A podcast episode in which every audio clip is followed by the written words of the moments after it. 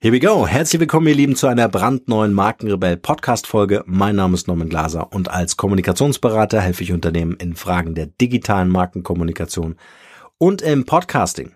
Bevor es so richtig losgeht, möchte ich gern nochmal auf unseren, ähm, auf unsere äh, Facebook-Gruppe, jetzt fiel mir der Name nicht ein, auf unsere Facebook-Gruppe Markenrebell Podcast heißt sie, äh, hinweisen. Dort tauschen wir uns aus zu Themen, die euch natürlich ganz individuell, ganz persönlich interessieren, aber auch ich frage dort gern nach Fragen, die ich hier in einem Q&A in diesem Podcast beantworten kann oder versuche zumindest äh, Impulse und Anregungen zu geben. Also wenn ihr Lust habt, dort mit zu interagieren, dann freue ich mich natürlich. Übrigens auch ein Tipp, ähm, wer sich ab sofort im Newsletter registriert, äh, bekommt auch das, äh, den, den Ratgeber mit ähm, äh, das ganze Thema Markenbildung durch Podcasting. Gibt es einen neuen Ratgeber, den ich geschrieben habe. Ähm, äh, macht euch mal schlau. Wenn ihr schon registriert seid im Newsletter, dann einfach in der Facebook-Gruppe äh, eine kurze Info äh, und dann äh, kriegen wir das natürlich auch in den Griff, dass ihr dieses PDF bekommt. Super wichtig, wenn ihr ein Unternehmen habt, denn wie ihr wisst, ist es äh, zwar meine Meinung, aber ich bin fest davon überzeugt, dass der Podcast ein ähm, einen festen Platz in der Unternehmenskommunikation haben wird in Zukunft. Also Audio ist im, im, Kommunikationsmix eines Unternehmens in Zukunft nicht mehr wegzudenken. Wenn ihr sagt, ach Quatsch, wir sprechen uns in spätestens drei Jahren, äh, dann ist das fest etabliert, ganz sicher und äh, ähm, dann haben alle die natürlich die Nase vorn, die damit auch rechtzeitig anfangen. Also einfach mal drüber nachdenken, dieses PDF durchlesen äh, und ein bisschen recherchieren, was da gerade so abgeht bei Google, Spotify und Audible. Dann werdet ihr merken, dass da eine unfassbare Entwicklung momentan äh, ist, die da zu beobachten ist. Was ein schöner deutscher Satz. So, heute gibt's eine Solo-Show und diese Solo-Show äh, möchte ich etwas möchte ich über den, ja, vielleicht ist das ganz cool, ganz cool, äh, möchte ich über den Killer von Produktivität, Kreativität und äh, dem Innovieren sprechen. Ich möchte darüber sprechen, was uns im Unternehmen davon abhält, wirklich agil und dynamisch zu sein, am Ende produktiv, kreativ und natürlich innovierend zu sein. Und ähm, ich glaube, dass das nochmal ein ganz wichtiger Impuls ist für alle die, die sich fragen, warum dauern unsere Projekte so unfassbar lang? Warum zieht der Wettbewerb einfach an uns vorbei? Warum ist die Idee, die wir vor einem Dreivierteljahr haben, von jemand anderem umgesetzt worden? Genau darum soll es heute gehen. In dem Sinne, viel Spaß mit dieser Podcast-Folge. Der Markenrebell Podcast. Spannende Interviews wertvolle Strategien und provokante Botschaften für Führungskräfte und Unternehmer.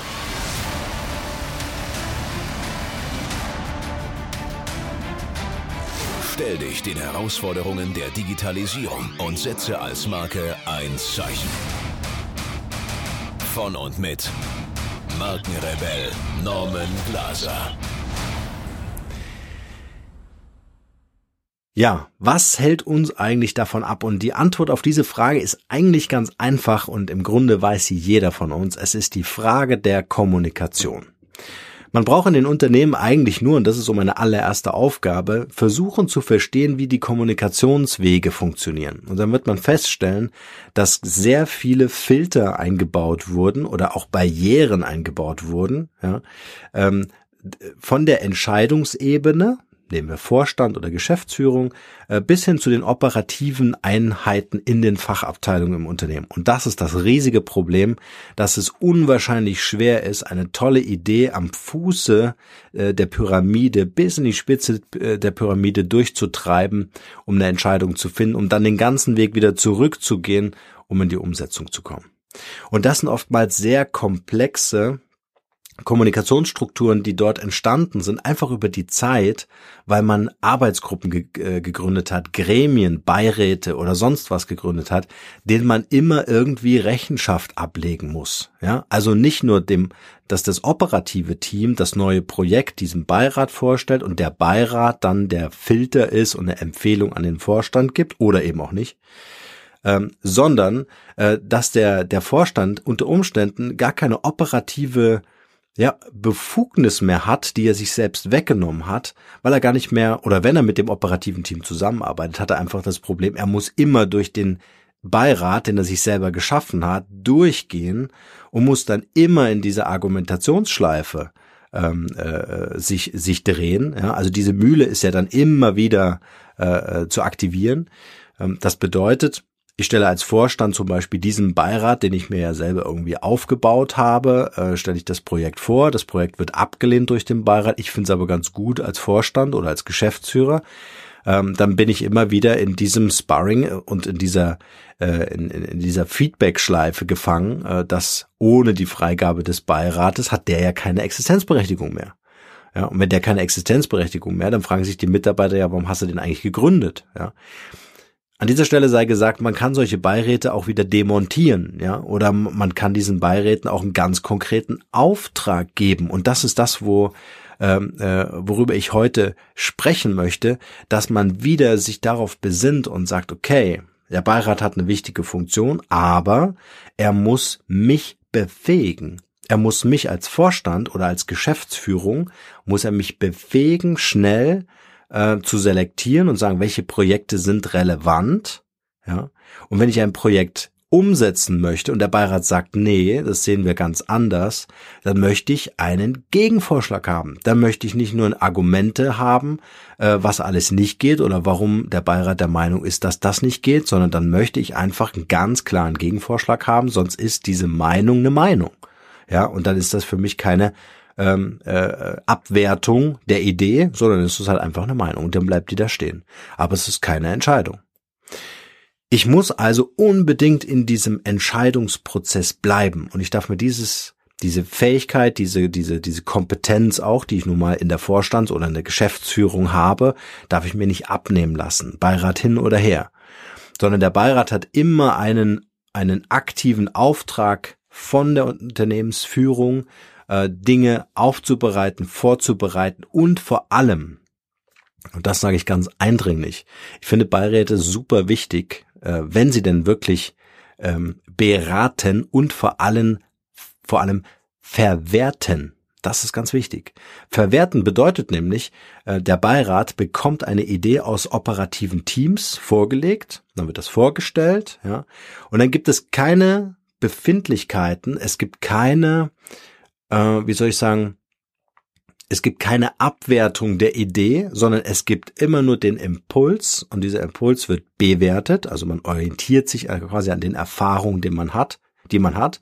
Wenn man die Erfahrung nicht hat, und daran erkenne ich einen guten Beirat, dann hole ich mir einen Experten in den Beirat und dieser Experte hilft mir, diese Idee zu verwerten. Der, der Experte hilft mir nicht dabei, die Idee zu vernichten, die Idee abzuwerten, sondern zu verwerten.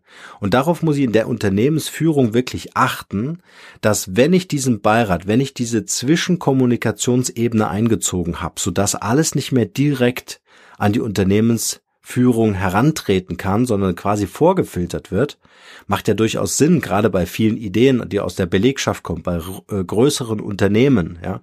Aber ich muss unbedingt prüfen, und das ist eine ganz wichtige Empfehlung, die ich hier mit aussprechen möchte. Ich muss unbedingt prüfen, als Vorstand oder als Geschäftsführung, ist dieser Beirat immer noch, immer noch in dem State, dass er mich befähigt, dass die Ideen durchkommen können, dass die Ideen äh, verwertet werden, ja, also dass ich davon Kenntnis bekomme.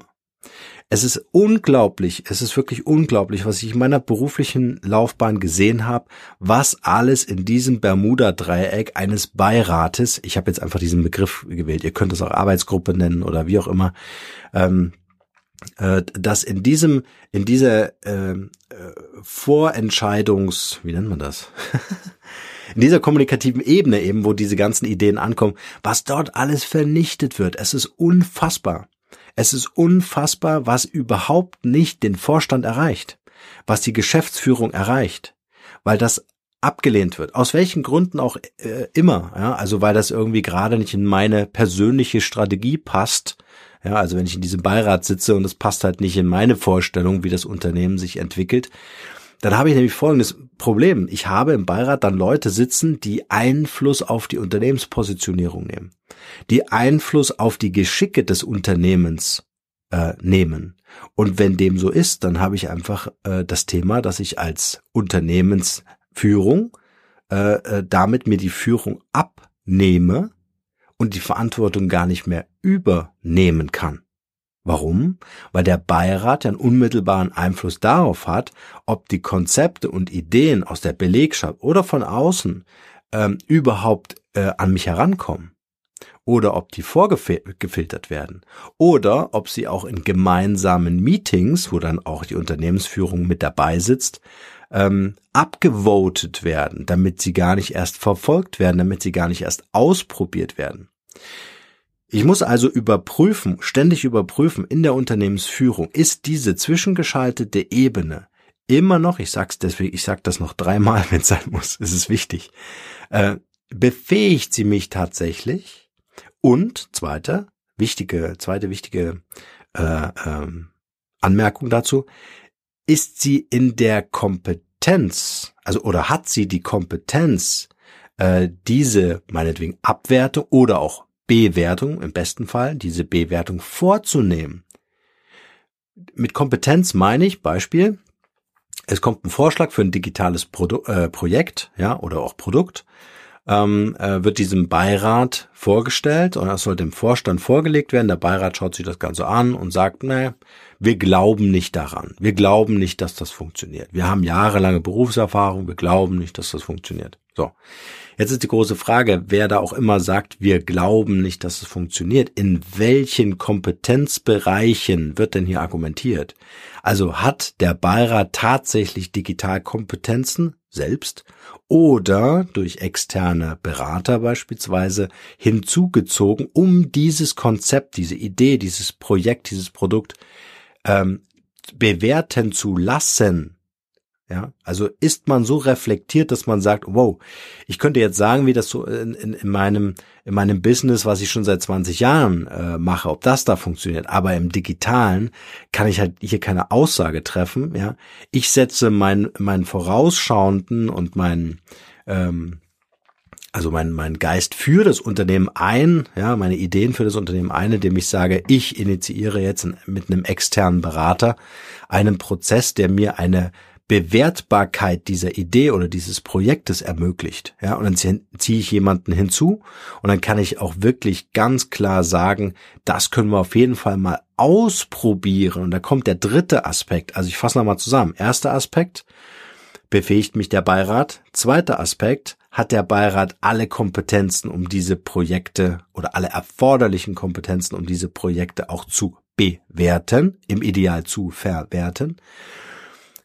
Und das Dritte, was ich sagen möchte, äh, hat der Beirat das richtige Mindset? So, jetzt sind wir auf noch einer ganz anderen Ebene gelandet. Wir sind immer noch im Bereich der Kommunikation. Mit Mindset verstehe ich, ähm, jetzt kommt ein relativ großes Projekt um die Ecke, ja, das macht ja erstmal einen ganz anderen Blutdruck, ja, das gibt ja nochmal ganz anders Temperatur, vor allen Dingen, wenn es Dinge sind, mit denen ich mich vielleicht nicht so gut auskenne, vor allem digitale Dinge, ja, so in der Natur der Sache. Und ähm, die Frage ist, habe ich das Mindset, dass ich sage, es ist eine Idee, die ich mir vorstellen kann selbst wenn ich die Digitalkompetenzen nicht habe. Oder ich kann es mir vorstellen, weil ich einen externen Berater gebeten habe, das Ganze zu bewerten. So, jetzt kann ich mir ungefähr vorstellen, um zu prüfen, weil ich kann es ja nicht sagen, ich habe keine Glaskugel, die ich reinschauen kann, um zu prüfen, ob das wirklich realisierbar ist, gehe ich jetzt her und sage, lass uns einen Test machen. Lass uns das Projekt mit den so gering wie möglichen Investitionen an Zeit und Geld äh, initiieren, ausprobieren. Das ist natürlich nicht für jedes Projekt sinnvoll, völlig klar. Aber wenn der Berater sagt, super spannend, gab's vorher noch nicht, könnte man auf jeden Fall ausprobieren, ist es ja auf jeden Fall ein Indiz dafür, dass man es probieren sollte. Und über dieses Try-and-Error-Geschichte, ja, also dieses bewusst auch einen Fehler machen oder sagen, hey, wir probieren es aus, wenn es nicht funktioniert, dann wissen wir, was nicht funktioniert. Ähm, äh, und wenn es funktioniert, haben wir vielleicht was, was Großartiges Neues. Und dann bin ich in dem Innovieren, dann bin ich in diesem Kreativen. Da habe ich was unwahrscheinlich Neues gefunden. Und wenn diese drei Faktoren zusammenkommen, Befähigung, Kompetenz und Mindset, dann habe ich einen, Beirat, der mir wirklich in der Unternehmensführung auf ein sehr, sehr produktives Level hebt. Ja, also der mich wirklich dahingehend pusht, weil die Vorselektion an Projekten stattfindet, weil die Kreativität und das Innovieren im Unternehmen sichergestellt ist. So, und das ist ähm, nochmal bitte auf der Zunge zergehen äh, lassen. Ein ganz wichtiger Punkt, ähm, dass ihr könnt die Entwicklung und damit den das Wachstum eures Unternehmens massiv blockieren, wenn ihr diese Barrieren nicht aus dem Weg räumt, beziehungsweise immer wieder schaut, was blockiert äh, diesen, diesen, diesen innovierenden Prozess.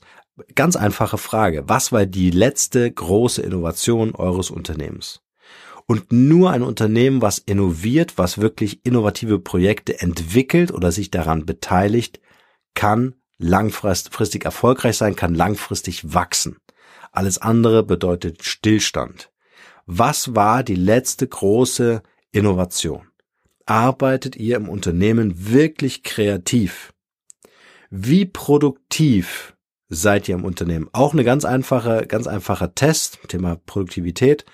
Wie lange dauert es von der ersten Idee eines Projektes über den Weg, ja, wir wollen das machen, bis zur Finalisierung?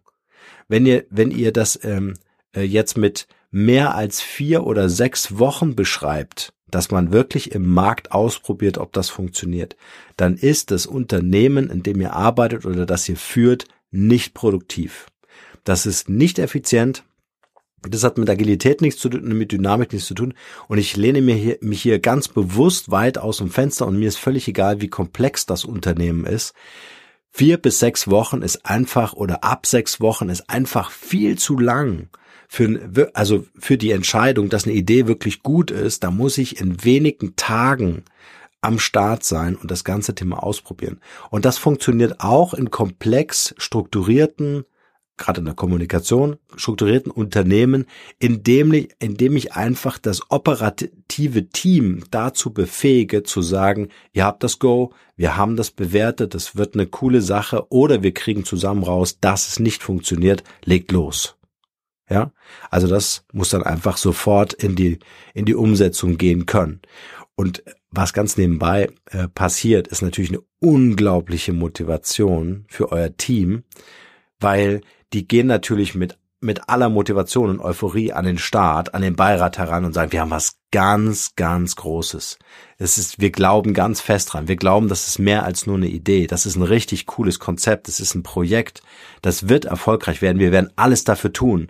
Und jetzt könnt ihr euch vorstellen, was passiert, wenn jemand so auf euch zukommt und ihr lasst den vier Wochen warten, weil die Entscheidungswege so lang sind. Der fragt jede Woche nach und sagt, was ist los? Was ist? Warum kriege ich hier keine Entscheidung? Ja was passiert? Die ganze Luft ist raus, die ganze Energie ist raus, die, das ganze Thema Produktivität, Kreation, vergiss es. Ja, also man kann auch so ein Projekt absterben lassen, indem ich es einfach entweder totrede, tot argumentiere oder totschweige. Deswegen, das sind die Killer äh, für Produktivität, Kreativität und ein wirklich innovierendes Arbeiten im Unternehmen.